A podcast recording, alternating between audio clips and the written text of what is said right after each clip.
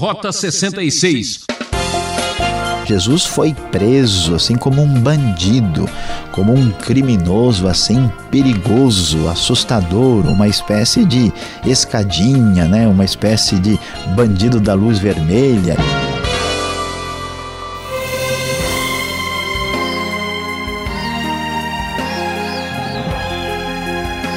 Ouvinte transmundial, você que gosta de estudar a Bíblia direito, o programa Rota 66 vai apresentar todas as provas para conduzir a um caminho reto e justo. A série Evangelho continua no livro de João e hoje vamos discutir os capítulos 18 e 19 e analisar as circunstâncias que envolveram a prisão de Jesus. O professor Luiz Saião preparou o tema julgamento e morte do rei. Você também anda revoltado com coisas injustas que acontecem em nossa sociedade? Por que será que o poder corrompe tanto? Será que não tem mais jeito? Acompanhe essa exposição e tire sua conclusão. É, prezado ouvinte, daqui para frente as coisas vão ficar muito complicadas no Evangelho de João. Nós vimos agora, nós vimos até aqui, na verdade, como os discípulos foram preparados por Jesus para o momento difícil que haveria de chegar. A partir do capítulo 18, este momento chega com toda a força. O texto começa a nos falar logo no início que depois que Jesus terminou de orar, ele saiu com os discípulos e atravessou o vale do Cedron e do outro lado havia um olival.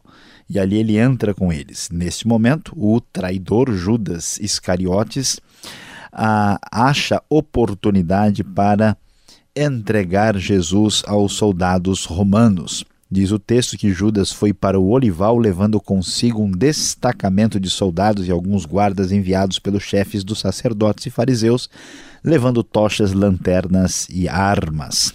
Jesus, ah, sabendo de tudo, se antecipa e pergunta quem vocês estão procurando. Eles dizem a Jesus de Nazaré, ele se identifica e Judas está com eles, e então, quando Jesus faz isso, provoca uma reação forte, eles recuam e caem por terra.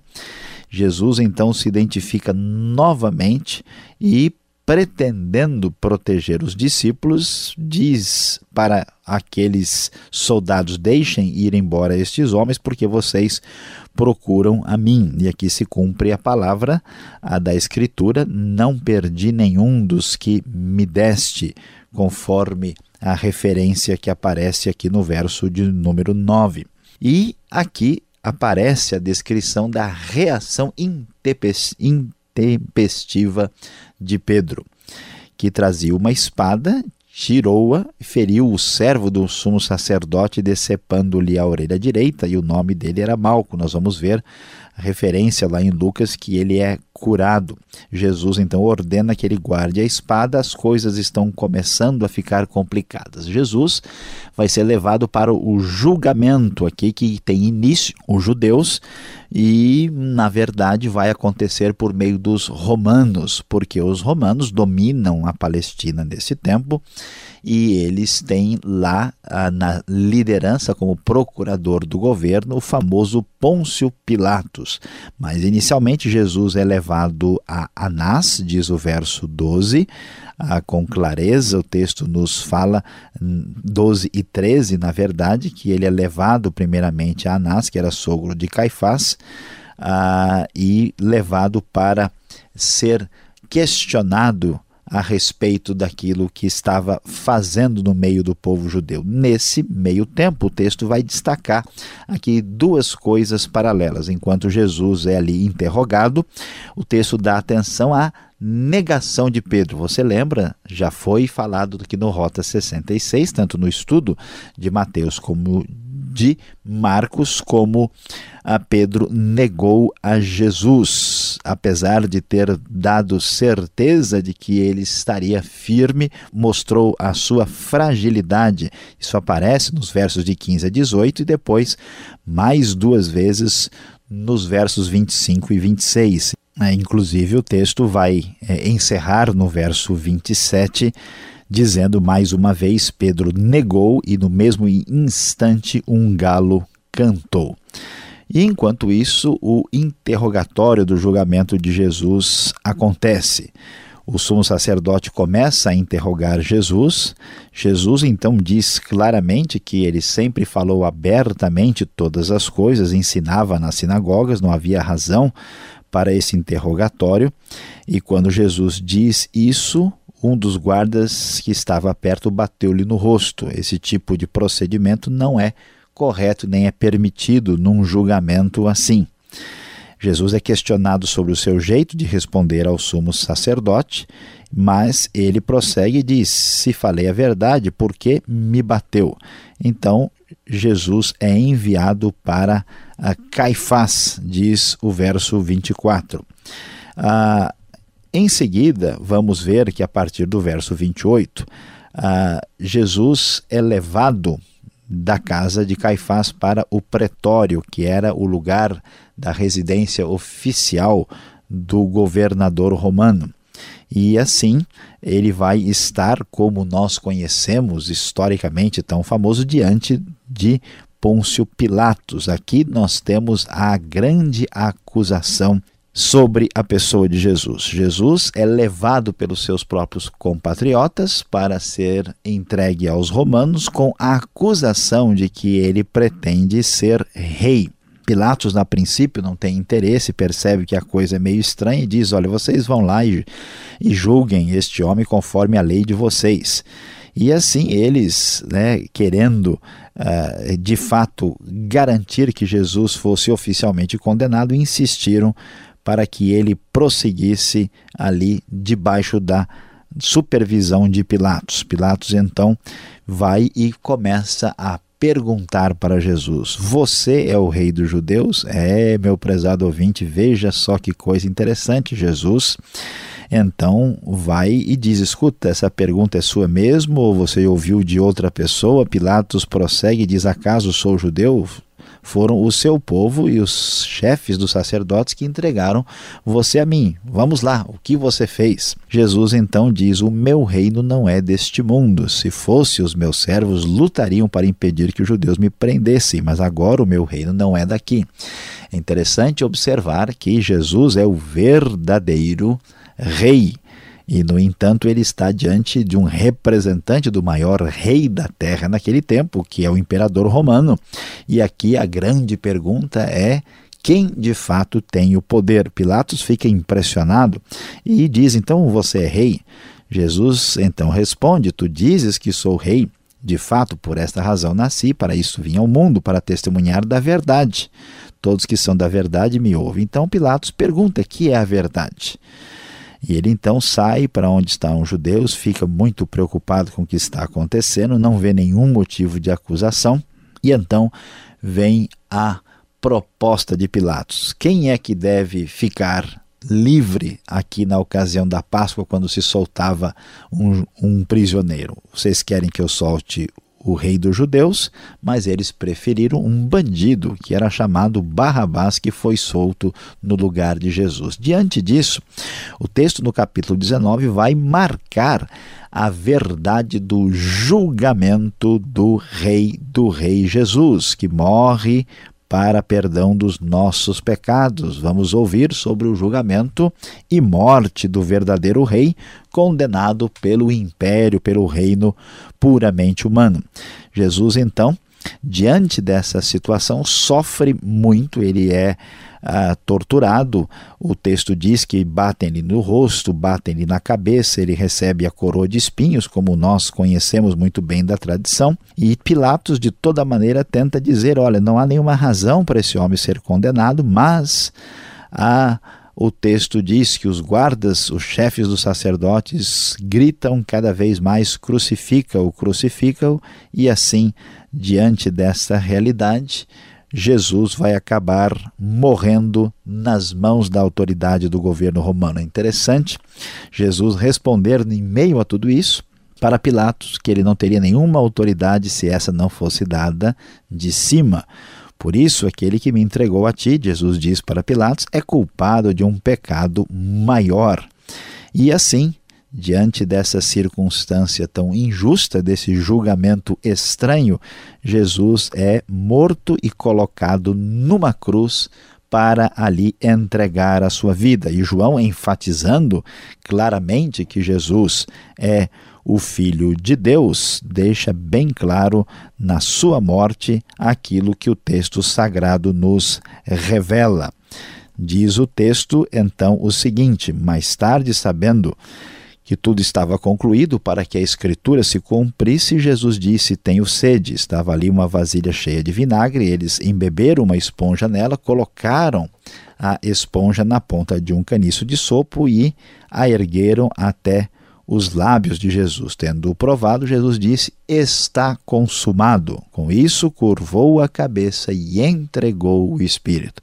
Jesus não morreu como qualquer pessoa, ele entregou a sua vida, porque, sendo de fato o Rei dos Reis, apesar de estar sendo julgado pelo representante de um rei do reino humano, do reino limitado, Jesus mostrou claramente quem de fato tinha o poder, quem é que estava reinando. E assim, diante disso, nós vemos o texto prosseguindo e nos falando a respeito do sepultamento de Jesus no final do capítulo 19, que foi feito a partir a do desejo e do auxílio prestado por José de Arimateia, que era uma espécie de discípulo que seguia Jesus de longe. Diz o texto: tomando o corpo de Jesus, os dois o envolveram em faixas de linho, com as especiarias de acordo com os costumes judaicos de sepultamento. No lugar onde Jesus foi crucificado havia um jardim, e no jardim um sepulcro novo, onde ninguém jamais fora colocado. Por ser o dia da preparação dos judeus, visto que o sepulcro ficava perto, colocaram Jesus ali. Pois é, prezado ouvinte, nós vamos ficar estarrecidos a maior injustiça jurídica da história.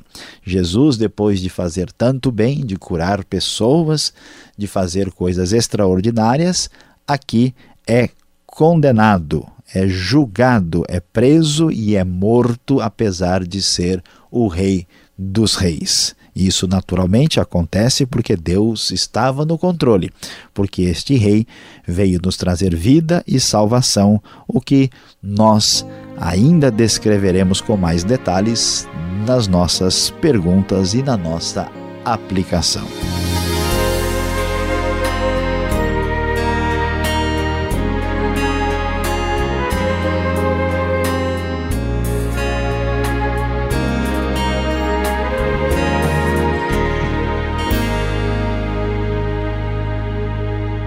Rápido intervalo. Este é o programa Rota 66. Esta é a série Evangelho, livro de João, capítulo 18 e 19. Tema: Julgamento e Morte do Rei.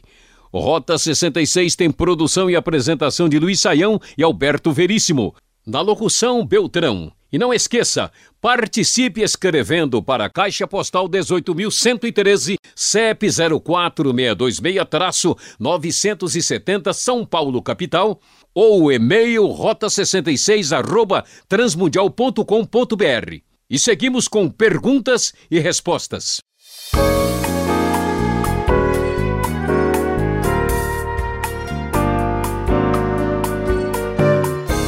Bom, então agora chegou o nosso tão esperado momento com as perguntas aqui em João, capítulos 18 e 19. Professor Luiz Saião, o que os romanos estão fazendo no meio de um julgamento judaico?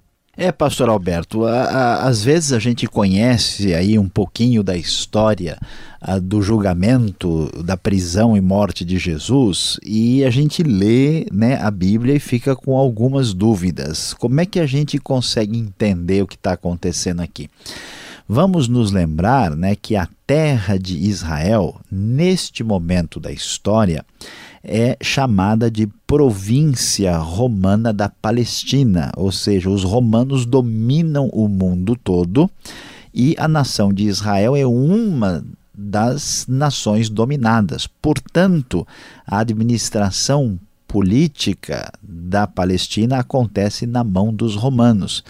E, e, o que está acontecendo é que a liderança religiosa que tinha tido conflito direto com Jesus e, na verdade, uh, queria se ver livre de Jesus, tentou fazer com que as coisas caminhassem de maneira legal. Eles tinham restrições para condenarem Jesus a morte, por exemplo, né, por meio da própria lei judaica. Então eles queriam fazer de Jesus alguém que se tornasse um inimigo do Império Romano para ser julgado e condenado pelo Império Romano. Daí a ideia né, de, olha, Jesus quer dizer que ele é rei, então ele está querendo concorrer com César, por isso a administração romana tem que tomar uma providência, uma maneira de acusar e entregar Jesus, né, se livrando ah, de uma responsabilidade mais imediata e entregando Jesus na mão dos romanos. E que podemos dizer deste Pilatos? Quem era esse famoso personagem que parece um sabonete aí tentando escapar de um lado ou de outro das acusações que ele tinha que julgar? Pois é, pastor Alberto, Pôncio Pilatos, ele é o responsável romano pela Palestina nessa época. É o que a gente chama de procurador romano ele estava aí mais ou menos entre os anos 26 e 36 uh, da era cristã, e ele então foi o responsável pela administração desse julgamento. É muito interessante perceber como Pilatos fica confuso, porque ele está acostumado né, com aquela barbárie do mundo antigo, com aqueles criminosos cruéis, e ele vai conversar com Jesus e fica perdido. Ele descobre logo né, que tem uma coisa diferente nesse julgamento e ali se discute né, quem é que tem poder, como é que as coisas são. Ele fica impressionado com Jesus e tenta, percebendo que a razão eh, de terem entregado a Jesus né, por parte dos religiosos é outra, e ele tenta devolver eles para Jesus para ser julgado pelas por razões puramente ligados à religião judaica, mas ele não consegue conter o apelo popular, ele se omite de uma decisão mais adequada e ficou marcado na história como ah, esse símbolo do poder humano máximo da época, que é o Império Romano, que se volta contra o plano de Deus, sem que Deus perca o controle e use essa mesma situação para fazer aquilo que estava escrito desde o princípio. Jesus morreu numa cruz, uma forma cruel. O que era a crucificação na época? Que tipo de cruz podemos imaginar? Pois é, pastor Alberto, a, a, crucificação era uma, uma espécie de prática usada pelos romanos para castigar aqueles criminosos mais sérios. Então nem todo mundo aí que conhece, né, de cristianismo sabe bem disso, né? Jesus foi preso assim como um bandido, como um criminoso assim perigoso, assustador, uma espécie de escadinha, né? uma espécie de bandido da luz vermelha e uma, uma espécie de pessoa que é perigosa para a sociedade. Ele entrou nessa categoria. Por isso que hoje é fácil o sujeito falar, não, eu sou cristão, estou com Cristo. Naquele tempo era se identificar com um malfeitor. Então Jesus foi classificado nessa condição e ele então sofreu né, a barbárie horrorosa da crucificação que envolvia um espancamento, envolvia aí uma tortura, né? E a pessoa era colocada com os pregos grandes nos pulsos, né? E, e também nos pés. Agora é interessante, Pastor Alberto, é, geralmente o, o, o crucificado, como acontece com Cristo, ele levava né, nas costas a viga principal da cruz. Né? Agora, a cruz, assim, ela tinha uma diversidade, né? ela podia ser esse tipo de cruz que a gente conhece, podia ser em formato de T, às vezes parecido com Y, então de X. Né? Então, nós não temos uma evidência assim, arqueológica exata do tipo da cruz que Jesus morreu. Tem essa tradição histórica da cruz que a gente conhece, né? mas assim não há nada a encontrado objetivamente para confirmar esses detalhes. Voltando ao nosso assunto do personagem Pilatos, parece que ele admitiu que Jesus era rei. Porque lá no verso 19 do capítulo 19 ele coloca uma placa com os dizeres, né? Foi feita, né? Jesus, rei dos judeus. Pois é, pastor Alberto, antes fosse de fato uma situação dessa, mas Pilatos de maneira alguma está aqui reconhecendo que Jesus é rei de verdade. O que de fato acontece no caso de Pilatos é que ele está aqui é, agindo de uma maneira irônica, porque como é que Jesus vai ser classificado? Como é que vai ficar né, a situação específica de Jesus? Qual é o crime? Né? o crime de Jesus, a sua marca histórica é ter dito que ele era o rei dos judeus. Então, sob esta acusação, é que Jesus é colocado aqui para ser ah, condenado, para ser julgado. Então, não foi um reconhecimento, né? foi ah, uma formalização que tem um toque irônico muito claro no texto. Nos chama a atenção o verso 10 desse mesmo capítulo 19 de João, porque Jesus afirma que Pilatos não tinha poder em si mesmo. Olha só. Pois é, pastor Alberto, observe bem o que está acontecendo. Era, era como se hoje né, alguém tivesse assim nas mãos da, da CIA, né, ah, o, do poder mais forte do mundo. Hoje, o Império Romano era equivalente ao que os Estados Unidos representam hoje no mundo em termos de, de força militar. É como se alguém tivesse assim para discutir com quem tem mais poder no mundo, né? E aí o que acontece? Jesus vai dizer clara e tranquilamente, ó, espera um pouco, você acha que você tem poder? Se você tem algum poder, foi dado de cima. Isso é tão importante porque a gente imagina isso, a gente respeita as pessoas né, pelo poder aparente que elas têm: poder intelectual, poder financeiro, poder social, poder político, e na verdade o que o texto vai dizer é que todo poder pertence a Deus. Se alguém tem algum poder por algum tempo limitado, isso lhe é concedido por Deus e isso é muita responsabilidade. Agora, últimas, as últimas palavras de Jesus na cruz, lá no verso 30, o que significa esta frase está consumado, dita por Jesus nos seus últimos momentos? Pois é, pastor Alberto, olha, acho que muita gente, quando era mais novo, já foi, né, no cinema ou em casa ver filme da paixão da morte de Jesus e chorou, chorou, daquela impressão que Jesus é um coitadinho, né? Que ele sofreu tanto, que dó que dá que Jesus ter sofrido desse jeito.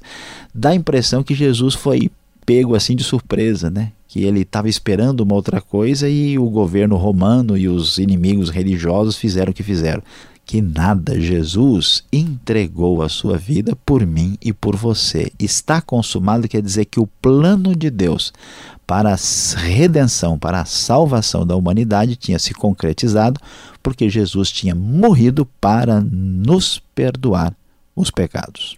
Obrigado, Saião, e você que está nos acompanhando, fique ligado, vem agora um momento importante, a aplicação desse estudo.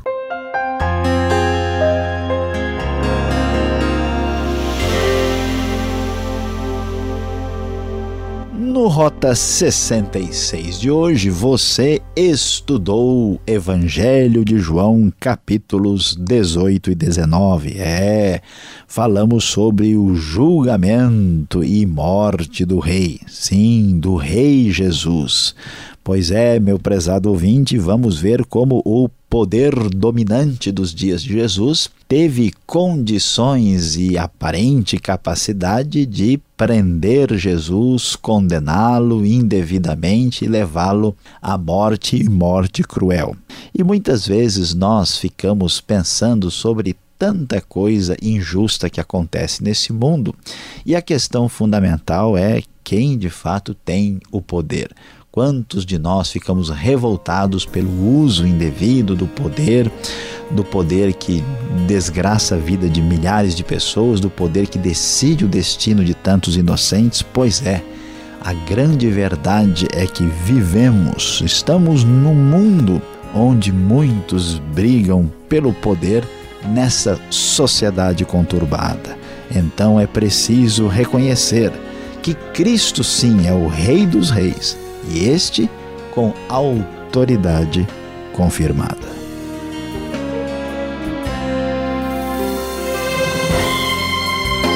Ouvinte Transmundial, acabou mais um Rota 66 que volta nesta mesma sintonia e horário com a continuação desta série sensacional que está na reta final. Rota 66 é mais uma realização transmundial. E acesse o site transmundial.com.br e até o próximo programa e fique com Deus.